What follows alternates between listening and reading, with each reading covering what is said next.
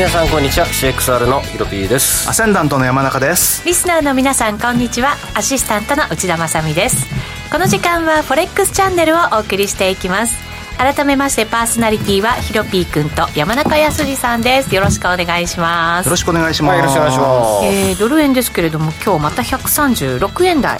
今24銭から25銭あたりですけれども60私の手元の端末だと68銭あたりまであ違った34銭ぐらいまでぐっと上がりましたのでちょっと久しぶりに来たかなという、ね、感じがありますね、後ほどまた解説をいただこうと思いますが今日のゲストご紹介しましょう。遠蔵さんこと田代岳さんです。よろしくお願いします。よろしくお願いします。今日なんか久しぶりに勢いありましたね。えドル円？ああそうですね、うん。あんまり見てなかった。いや見てましたけど本当ですか？あの気が付いた時は今日ご飛びだったみたいな。あそれ関係ですかね。まあニューヨーク明けでニューヨークは休み明けですしね。まあただただそれだけじゃなくてその後も強かったですよね。そうですね、確かにドル不足なんて言われてはいましたけれど、えー、後ほどこの辺りも詳しく解説いただこうと思います。この番組 YouTube ライブでも同時配信しています。動画配信につきましてはラジオ日経の番組サイトからご覧いただけます、えー、そのチャチャットか YouTube ライブに連動したチャットもありますのでぜひ皆さんのご意見ご感想などお寄せください。トレード結果もお待ちしています。それでは番組進めていきましょう。この番組は forex.com の提供でお送りします。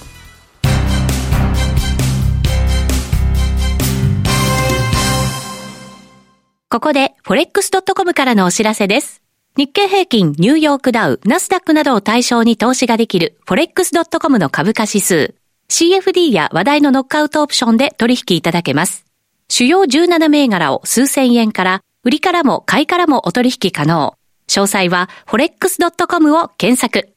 FX、CFD 取引及びオプション取引は、元本及び収益が保証されているものではありません。FXCFD 取引は、レバレッジを利用して取引代金に比較して少額の証拠金で取引を行うために、相場の変動による価格変動やスワップポイントの変動により、思わぬ損失が発生する場合があります。お取引の前に契約締結前交付書面などを必ず熟読し、取引の内容、危険性などをご理解いただいた上で、ご自身の判断と責任にてお取引ください。ストーン X フィナンシャル株式会社金融商品取引業関東財務局長金賞第291号。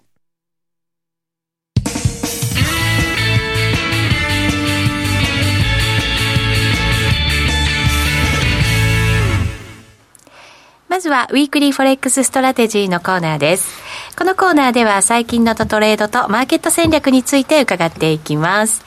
さあそれではヒロピー君どこからいきましょう？ドル円からいきますか、まあ、ドル円からいきましょうか。ありがとうございます、はい、今136円の22銭。はい。4時間足です。平行チャンネル内で推移、えーあ、本当そうですね。えー、YouTube ライブご覧の皆さんには TradingView のチャートを使って解説していきます。この人気の分析ツール TradingView は forex.com で口座を開設すると利用できるツールとなっています。ぜひ口座を開設して使ってみてください。はい。まだチャンネルの中なんですね、うん、今日からですね久しぶりに円買いを始めました。お円買いを始めた、うん、動き変わったっていう感じですか？調整狙いですね、今日明日から円高方向に。今日ちょっとあの中国の PMI が予想以上に強かったので、うん、ちょっと伸びちゃったんですけれども、売ったのは135円の90からですね。でクロス円も全部売りに売りで入りました。うん。とりあえずこれで今週は引っ張ってみようかなと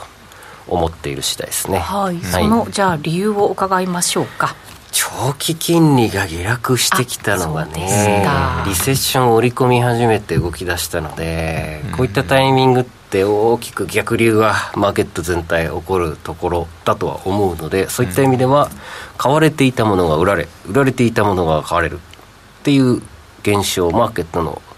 ヒロピー的大原則に基づきえー、ただそれだけを理由で まさかの円買いを久しぶりにやってみました本気の。なるほど。昨日はアメリカ市場お休みでしたので、はい、先週末3%割り込んで2.8%台後半で、うん、はい、債券終わっていましたけれど、遠藤さんこの動きどんなふうにご覧になりますか？そうなんですよね。なんかやっぱり先週はすごく景気減速がフォーカスされて、うんあの株安になって。でも先週の動きはあの金利の低下が株高につながらなかったんですよね。確かにそうですね、うん、今までは、ね、今まで金利低下すると、まあ、ハイテクとかナスとかが反発したんですけど、うん、先週は珍しく、はい、金利低下株安円高っていうなんか典型的なリスクオフが懐かしのリスクオフが復活して週末はねちょこっと上がってましたけど、うん、でも全体としてはね、やっぱり鈍かったですもんね、だからちょっと流れ変わったかなというヒロピーが言うように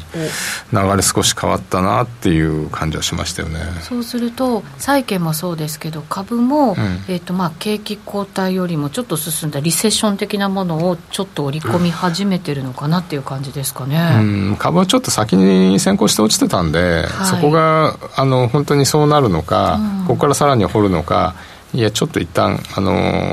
反発するのかっていうのをあの雇用統計とかあとは来週 CPI とかあるじゃないですか、はい、そうです、ね、そこを今週末にかけて探りに行くんじゃないですかね、うんうん、なるほど。経済統計見ながら、うん、天然ガスとか暴落してるんですよね。あそうですコモディティが全部下がってますね、原油だけはなんか踏まってますけどねじゃあその辺も景気減速、まあ、もしかしたらリセッション織り込み始めてるって感じですか？はい。うん。あれ前回先週の ISM 系も在庫が実は結構たんまり始ま、うん、たまり始めてるということでおやおやっていう感じですね、うん、この在庫のたまり具合ちょっとやばい水準にまで来てるんですかね、うん、新規受注とかも減ってますし、あのそれは嫌ですよね。本当そうですね、在庫がたまったって多分もう輸入仕入れ物価も上がりすぎちゃって買わないんですかね小売側が仕入れないんですかね。もしくは本当に実はもうあんまり売れないから仕入れてないのかどっちなのかなみたいな。まだ分かんないんじゃないですか、うん、あんまり売れないのか在庫を積み増してるのかっていう、うん、あの今まで在庫がなかった分ああそうかそうか、うん、でも売れなかったって説もありますよね。売れなくなってきたっていう、結構なんか製造業とかでもその部品なんかが調達なかなかしにくかったからなんかあのもう商談段階でどんどん部品なんか発注してとかっていう結構やってましたから、そういう意味でもちょっと積み増しちゃっててなかなか動き鈍くなってきてるのかなって感じはするんですけど、ね、今度じゃあ小売りがバランス悪く売れないからなんかとりあえず積み上がっちゃったとか、ガンガン物価上がっていくから早めに仕入れておこうって言ってそしたら仕入れすぎちゃったみたいな。そんなんですかね。5月の小売りもよくなかったですもんね。そうですね。マイナスでしたねアメリカ、ね、そうするとちょっと物が滞っちゃう可能性って、今度こう物流がうまくいってないから滞るじゃなく、うん、抱え込んで滞っちゃうっていうことがなんかありえますよね。まあ一般消費者がもうねある程度買いだめしちゃったんですかねインフレ懸念。で。なんかあのー、もエネルギーがやっぱり高いからいろんなもの買い控えてるとか、うん、まあそうですよね。ガソリンとかはね生活必需品の方で使ってしまって欲しいものは買えないみたいな、生みたいな。貯蓄率もずいぶん下がったっていう話を聞きましたけどね、うん、家賃上がるし電光熱費上がるわ、もともとアフターコロナで物からことっていうかその旅行とかそっちにサービス業に向かうんじゃないかなっていうのもちょっと前にありましたよね、ありましたね、あそうか。だからアマゾンでの小売りも下がるし、ネットフリックスみたいな月額のやつは一回解約して我慢しようってなるんですかね、だからこれが本当にものじゃなくてことに言ってるならいいですけど、うん、こともダメだったらってなると、うん、本当に人の動きがこうエネルギーが高くなったことによってなんか止まっちゃうって、ねうん、全体的にもバランスが悪いですね、うん、山中さんどんなふうに見てます、まあ、確かにさっき出てきたそのコモディティとかで、まあ、見ていくと、まああれなんですよ。僕も結構ねコモディティ今週ずっと見てて、今果たしてその何が原因でもって、まあ、株価が下がってるのかとか、果たして今後下がるのかどうかっていうんで、でコモディティも例えばそのロシアとかウクライナに関連するのっていうと、原油とか天然ガスとか小麦とか、でそういうのっていうのは、2022年の1月1日の段階と今と比べると、やっぱりみんなまだ高いんですよ、まあ、みんなプラス圏なんですよね。で、直近のところで見るとみんな下げてはいるんですけれども、1月1日の段階から一番下げてるのって、木材なんですよね。それとかあと銅とか。で、まあ木材とか銅とかって結局あの、まあやっぱり消費が明らかに鈍るだろうっていう予想があるから下げてるんじゃないのかなっていうことで、じゃあ消費が下がるその理由っていうのは何なんだろうっていうんで、これもよくわかんないんですけども、一つは、まあ、中国の、まあ、ゼロコロナ政策が失敗するリスクとか、で、結構、その、ゼロコロナ政策でもって、実際、先週からなんか、不動産系でもって、デフォルトになってるところがいくつかあるんですよ。で、そういうの見てると、え？アメリカのです。いやいや、中国、中国。の不動産会社で。で、結局みんな、あの、外出れないから、結局不動産が売れないっていうことでもって、うん。で、それでもってそういう、あの、影響っていうのが、それこそエバーグランデとかね、またああいうところに波及する恐れがあるかもしれないねっていうのがちょっと懸念材料なんですけど、まあ、それがまあ一つと、あとはやっぱりその、まあいろいろと物は上がってるし、まあアメリカの経済指標なんか見ててもどうも個人消費とかもちょっと弱いよねっていうような話があって、まあアメリカ発なのか中国発なのかちょっとまだあれなんですけれども、アメリカ発でもって結構その今後のまあ、リセッションに向けてっていうことで、で、こちらは結構そのやっぱ金利の方の動きとかを見ていると、今までは来年の7月段階までは、フェドファンドの先物って結構上がる予定だったんですけど、今、あのピークってもう来年の3月まで手前に来ちゃってて、来年の今頃ってもう利下げなんですよ、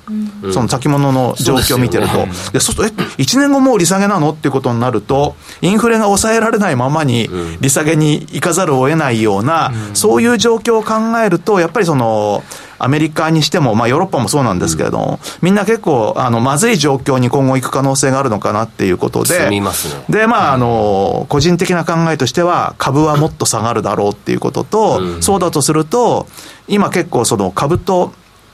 為替との相関っていうのが、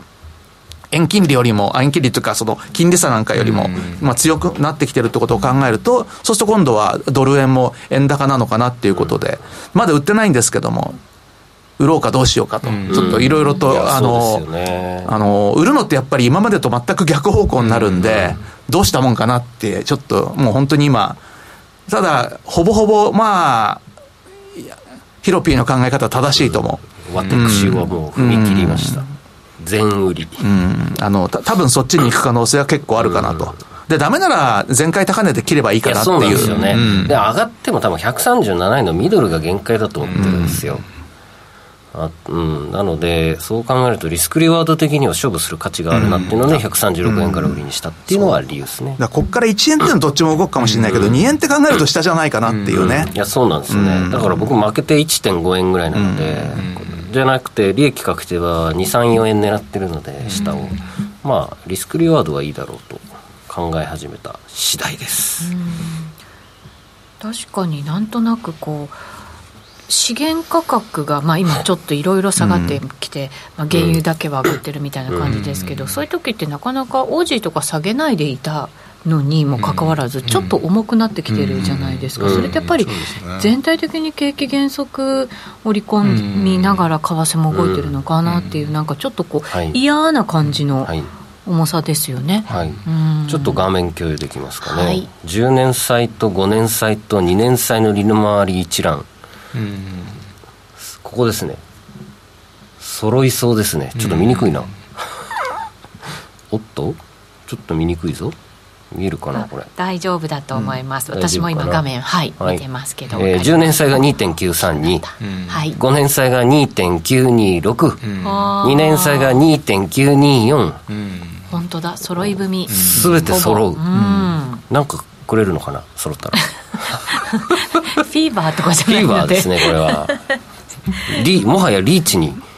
だからあれですよ、珍しい、ね、明らかにあの、うん、利上げ局面をもう終わるんだっていうのを織り込み始めちゃったんですよ、うん。うん、そんなテンションになってきましたよね、きっとでもまあ7月はそのまま行くんでしょうね。FOMC はね、まあ、でね。で8月お休みですから、うん、0.75いっちゃいなよみたいなね、その後がどうなるのか、やっちゃうんじゃないですか。ね上げられる時に上げないとね、これ本当に。だってもう破壊する気満々じゃないですか。だって FRB のおじさんたち、もう株持ってないんですよ。去年、一昨年でみんな売ってたじゃないですか。手締まってましたね。むしろ、むしろもっと下がって下で買いたいぐらいな、俺が引退してその後買いたいぐらいのしか思ってないという気がするんですよね。でも確かに発言の中には、はい、あのインフレ退治が最優先で、ね、まあ、景気はちょっと落ち込むかもしれないとか、うん、雇用はちょっと悪くなるかもしれないみたいなね、うん、ことは言ってましたからね。まあそうですね、まあその辺は半分冗談半分本気としてドイツもついに31年ぶりの赤字に、そうですよ。あの最強ドイツが年間20兆円以上何年連続叩き出していたか、化け物形状黒字国が、ついにまさかの原油高で敗れるこれ。こんなことあるんですか？エネルギー政策が難しかったということですよね、うん、本当に、うん、EU をそれでも支えてきたのってドイツと、まあ、フランスとって感じでしたけど、えーと、ドイツはこういうエネルギー高でものすごい苦しんでて、フランスも政治的にはあんまりね、安泰じゃないっていうところで、ちょっと EU も大丈夫っていう感じがねさらに強まってきましたけど。もともとソ連ロシアから天然ガス買って足りなかったらフランスから原発の電力を融通してもらって、日本は石炭ばっかり使いやがってって言ってたのは君たちどうしたのって感じですよね。そうですよね、いや原子力ブーム再来ですよきっと。そうだと思いますね。安全に運転できる原子力っていう技術はすごく高く売れると思いますよ。福島みたいにねもうなんか昭和40年作っちゃったようなね、プラントだと困りますけれども、あれは人災ですよ、本当に。ですね、ただここもっと早くリニューアルできたんじゃないっていう、ね、大きな投資をするかどうかっていうのもね、なかなか難しいんでしょうけどね。えっ、と金曜日の雇用統計では相場動くんですかねって焼き鳥さんから入りました、うん、まだその雇用に直接その金利の上昇が影響するっていうところまではまだね来てないと思うんですけどね、うん、いやでもなんか今回失業率がちょこっと上がっただけとかで、まあまあ反応平均賃金もね5.1%でしたっけ今週の予想。またちょっとずつ下に下がってきたんで、うん、ここが下がって CPI が上がっちゃえばもう最低ですよ。また酒ですもんだから FMC でも失業率が低いうちに利上げをしなきゃいけないって言ってたんですけど、前回の失業率でも失業率があの全体は上がってないんですけど、はい、有力とか、はい、マイノリティの失業率はもう上がりだしたんですよね、あそうなんですね、であのここね1か月2か月ぐらいあのハイテクバブル系の企業のあの人員削減がニュースになってるじゃないですか。すね。削減具合が。まあでもあそこはそんなにねあれなんですけど、うん、それが実は結構深刻だったとか言うと失業率3.9とかなってたら、うん、結構うどっちあのどっちつかずで大変になるんじゃないですか。こんな早く上がっちゃ前回3.6今週の予想も3.6、うん、そんなわけありますかね。まあどうですかね。ポロッと3.8とかね、ちょっと強みに出ちゃうと、ちょっとドキッとしますね、ドリームトゥルーさんからユーロドル急落していますが何かありましたかというコメントが入って私もちょっと見てみたんですけどあ本当だ。そうなんですよ。欧州通貨ポンドも含めてちょっとこう今安くなってるような感じですね。あのヨーロッパマーケット始まってイギリスとドイツの長期金利も低下しているということなので。ドイツの長期金利も準備しておりますので、ね、じゃあチャートの方はい早速ちょっとタイムリーに見てみましょう、はい、こっち噂のドイツさんです。はいなんか指標かなんかありましたっけ？この時間。いやないですね。ですよね。なのでマーケット始まってちょっといや欧州税に。ね感じがありますね。欧州税はこっち向くんじゃないかなと、うん、何もないですねまだ、えー、そうすると円はどうなるというのもねちょっとこの後お知らせの後考えていこうかなというふうにおり、ま、思います。一旦じゃあ CM です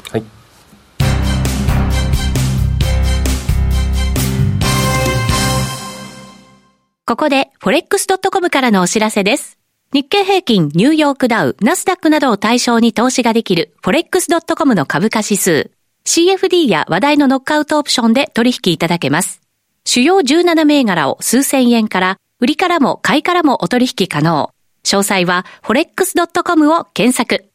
FX、CFD 取引及びオプション取引は、元本及び収益が保証されているものではありません。FXCFD 取引は、レバレッジを利用して取引代金に比較して少額の証拠金で取引を行うために、相場の変動による価格変動やスワップポイントの変動により、思わぬ損失が発生する場合があります。お取引の前に契約締結前交付書面などを必ず熟読し、取引の内容、危険性などをご理解いただいた上で、ご自身の判断と責任にてお取引ください。ストーン X フィナンシャル株式会社金融商品取引業関東財務局長金賞第291号。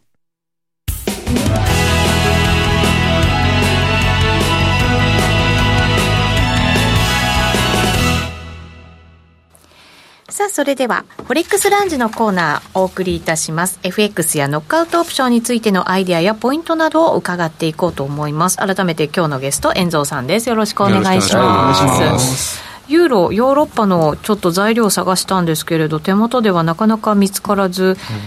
一応、フランスの5月の工業生産が発表にはなってるんですけれど、ただこれでそんなに、売られるかどうかっていうのってどうですかね、ゾウさんね。そういうのがあったって今初めて知りました。まあ見ないですよね、見ないですよ。どっちかというとまだ PMI の改定値がね、この後続くんで。そうですよね、なかなかこの iPhone とかそういうの、ドイツ iPhone ぐらいしか見ないですよ。まあ、あと、まあ、英国はあれですけど、はい、iPhone とかね、事前流れてきましたよね、うん、15分ぐらい前に。え、本当ですか、あれはよく流れてきますあえ？あ昔はね。あ、昔は。うん、国の指標じゃないから、そうそう民間のだからね。そう。だから、お金いっぱい払ってる人には先出てるのかもしれないですよね。わかわかんないですよ、それ。わかんないけど。想像でね。うん確かになんか先取りして動くみたいな時もねもちろんありますからね、絶対15分前にだって流れてきたもん。昔は。昔ユーロがちょっとね今下落していますので、はい、そのあたりもまた見つつお伝えしていこうかなと思いますが、うん、トピックにちょっとチャート見ますか、はい、この間うちのチャンネルでは紹介したんですけど、ドル円週足のですね、うん、RCI52 っていうやつが96.5という過去20年間一度もつけていない水準に今週達しておりまして。それは売りサインなんですか？いやもうパンパンですね。パンパン。パンパン。初めてですねここまで上がるのは。ごくわずかなんですけど。要はお腹いっぱいってやつだよね。いや買いでね。パツパツマンですね。まあそれもあってもちょっとかけてみたっていう、まあ、週足なんでね先週ややるか今週やるかでもちょっとだいぶ違うんで慎重にはなってたんですけど今週いっちゃうかと。うん。思ってですね、はい。いやすごいですね。2013年の時も95ちょいちょいあのアベノミクスが限界だったんですけども、今回はですね、えー、っともう95を超えたのが2週間前、で先週96、今週も96を超えてるっていう感じで、2週連続の多分過去20年分ぐらいでもないような気がします。うん、というぐらいの加熱具合でございます、ね、テクニカル的には売られてもおかしくない、うん、だから本当わずかなネタで吹っ飛ぶバランスではあるなと思ってます。なるほど、うん、ご吹っ飛び遊ばされる。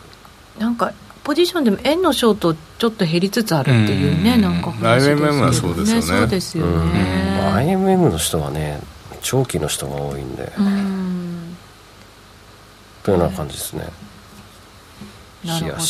ど。落ちてもおかしくないようなところまで来てるぞと。はい、はい、そうなんでございます、で長期金利もありますし、はい、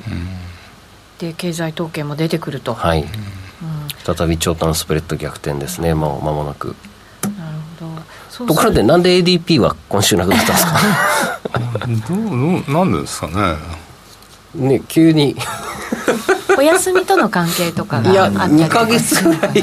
なんだっけ？8月末に？7月末か8月末に発表するとか。やり方変えるってなんか出てませんでしたはい、あそれで違いましたちょっとお休み期間？なんですね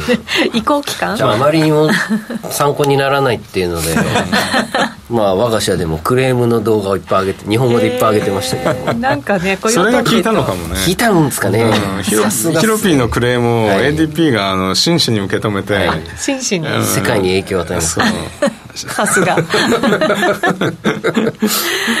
でもあの測ったらもう半々全然当たってないですよね山中さん。全く当たって もはや意味がないだろうっていうレベルでした、はい、出さない方がいいんじゃないかっていうぐらいでね。僕は適当に書いた方が当たるぐらいですね。はい。っていうぐらい外れてたのでまあちょっとようやく気を取り直されたんじゃないでしょうか、はい、はい今もあのちょっと情報が入りまして新しい分析のやり方をやるためにお休みすると、うん、はい、いうことですね。はいということです反省してるんですね。はい、えー、さてさて山中さんはどうしましょう？ここからの戦略。いやあのー、先週月曜日にそれこそ黒黒助さんと同じ僕5円の21でロング持ってたんですけども、はい、137円の21で売ろうと思ったんですよ。2円上でね、うん、つかなかったんで。でまあ僕はあの含みの水準、まあ、要は137が最高だったんで、そこから含みが3割減ったらもう、やめるっていうルールがあるんで、はい、あのやめました。やめました。だからまあその辺までもし上がったらまた逆にちょっと売りたいなという気もするんですよね、やめたのは136円の4号だったんで、うん、まあ4号ぐらいまでいったら売ろうかなぐらいのつもりでんですけどなんかいきそうですよねちょっとね、1回ぐらい、はい、あと20銭。遠蔵さんの戦略も伺いましょう、うんだから僕も今週は下でも下も結構サポートされてるんですよね。あれ4円の50あたりかな。えっ、と4円の30ぐらいだから4円7円かなと思ってて、まあ2本引きますね、うん、ただ上がやっぱり重いなっていう感じはしてきましたよね、だからその本当にこの長期金利が低下してるのに株価が上がらなくなってくるのかどうかっていうのをリスクオフになるのかどうかちょっと見たいですよね、そしたら本当にそれが復活するんだったらドル円やっぱり130円ぶち抜けちゃうんじゃないですか。ぐらい落ちるんじゃないですか。そこまで勢いを持って。10円とか ちょっとそれは盛りすぎかな。いやあるあります全然ありますよ。だって誰が3月の時点で135円いくかと。今年の。ですよね。思ってましたから、ね、114円からですよ。でもなんかリスクオフの円買いもしばらく見てないので、うん、ねどうなのかなやっぱこういうタイミングですよ、こういう欲しくないですか？欲しいですね。姉さん5ドルにしようとしたいでしょ？したいですね。また JGB がね10年債乗り回りが 0%, あの0ぐらいまでいってあの、はい、JGB ショートにしてたヘッジファンドがヒーって言って買い戻さない買い戻すと。ありそうですね。もうその歴史ですからあの JGB ショートは。なるほど、うん。となるとヘッジファンドも急いで今度ドル円ショートにしてちょっと焦げやけどした分補填するなり何かしらやんないといけなくなりますね、うん、まあ、今日は買ってたみたいですけどね。短期のファンドは、あの上がる局面では。絶対負ける気がする。いや円買いだこれは。円買いだと思う。結論。つまり。ヒロピー君のね、うん、はい、結論。勝てる気がしてきた山中さんも打ってみたいというね、まあ、一旦ね。ね、うん、ですよね。だからまああのだってな7円超えてやめるんだったら、そんなにあれじゃないですか。あのさっき言った6円の4号ぐらいだったら、まあ、50銭ぐらいなんでね、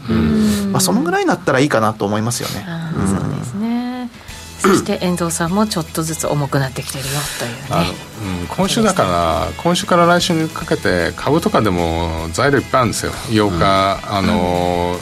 13日はあの雇用統計と CPI じゃないですか、はい、あの日本は8日 S q だし、ね、ETF の分配金が1兆円1兆円ぐらい売らなきゃなんないんじゃないかって言われてるんで、